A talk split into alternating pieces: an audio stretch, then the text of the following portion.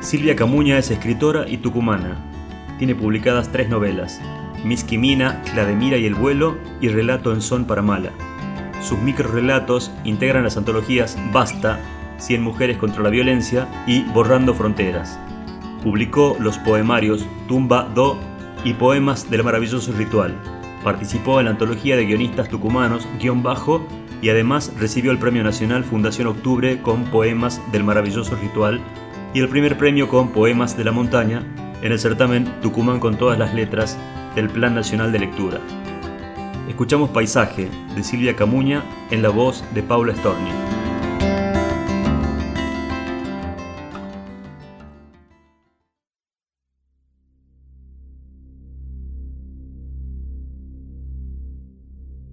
En medio de la noche está el semáforo.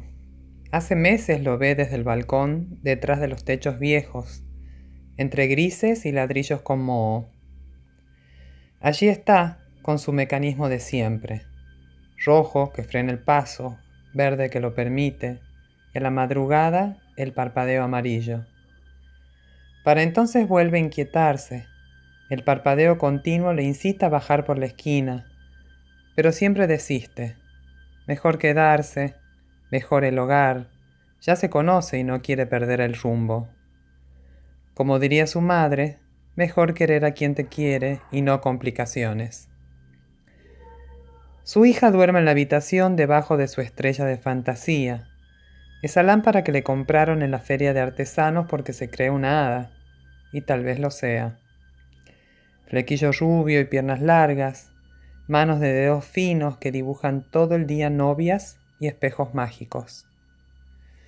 El marido le gruñe en su dialecto extranjero, mezcla de portugués e inglés sazonado con pronombres en castellano. Le pide la cena que no hizo. No había nada en la heladera. Él vuelve a mirarla con ojo de buen tasador, como cuando la conoció en las playas de Panambí. Bebe un poco de vodka. Ella también se sirve, con el cuidado de que, a los ojos de él, beber no indique desesperación, acaso sed o acaso solo compañía. El alcohol vuelve aún más iridiscente el guiño amarillo del semáforo a lo lejos, entre los techos oscuros. Ojalá marcharse fuera así de simple, cuando diera amarillo. Pero siempre debe esperar que desde la otra vía alguien le ceda el paso y él no piensa cedérselo. Están ahí por culpa de ella. Vera, vos debía regresar a casa y no lo hizo, ¿recuerda? Parece que va a decírselo hasta gastar la frase. Ese inglés viejo parece su madre, vestida de traje sastre en la vereda de su inconsciente, recriminándole. Cuando se vino de Brasil con la niña a pasar la Navidad en familia, no contaba con que él, ante la demora de meses, fuera a buscarla. Ahí estaba. La había perseguido. Hacía tres años que estaban en ese pueblo del norte de la Argentina, respirándose el poco aire que la humedad de ese clima les dejaba entre las comisuras cuando paraban de insultarse. Cada noche sale al balcón más temprano, ni bien la hija se duerme. Corre a levantar la ropa del tendido y a regar las plantas en cámara lenta. Cuando termina la tarea, fija la mirada de nuevo en el semáforo, en el rojo tosudo que tanto conoce y en el verde que tanto aventura. Cuando las horas avancen, el amarillo candencioso le inyectará los ojos como la noche se los inyecta a los gatos, dilatándole las pupilas. Vera, dinero será luego pronto, le dice el inglés asomándose con el vaso en la mano. Otra frase harta repetida. ¿Piensa si repite las frases porque no sabe el idioma o solamente para fastidiarla? Sim, caro, responde a punto de explotar en su falsa amabilidad. Quizá todo ocurra de modo desprevenido y una noche se vaya, como pasó aquel verano en que dejó la casa de la playa y al inglés trabajando en su cadena de bares para no volver nunca. Ese crucial diciembre había metido en la valija sus joyas de reina egipcia, con las que él la había adornado para contemplarla en la arena, brazaletes y anillos para cada uno de los dedos de sus pies. tres libros de poemas y ninguno de gramática castellana. Sus botas de taco aguja, porque es así pensaba continuar usándolas, aunque él no estuviera.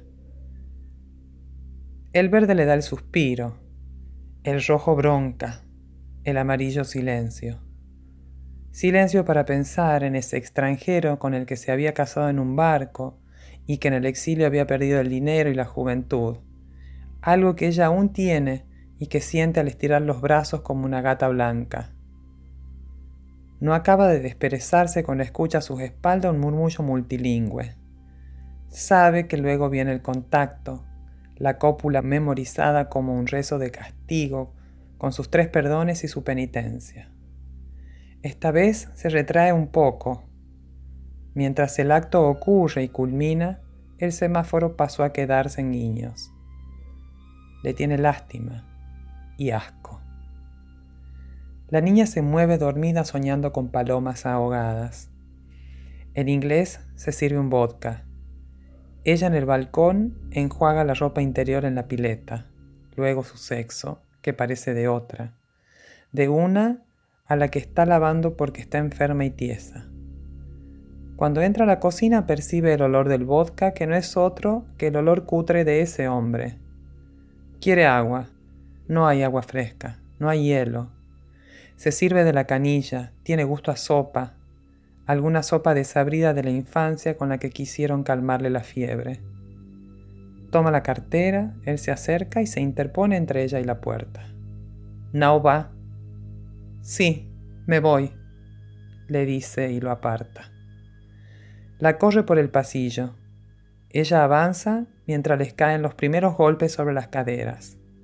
Él quiere quebrar el cántaro, rojo, verde no logra abrir la puerta del ascensor. Tiene las pupilas dilatadas y amarillas.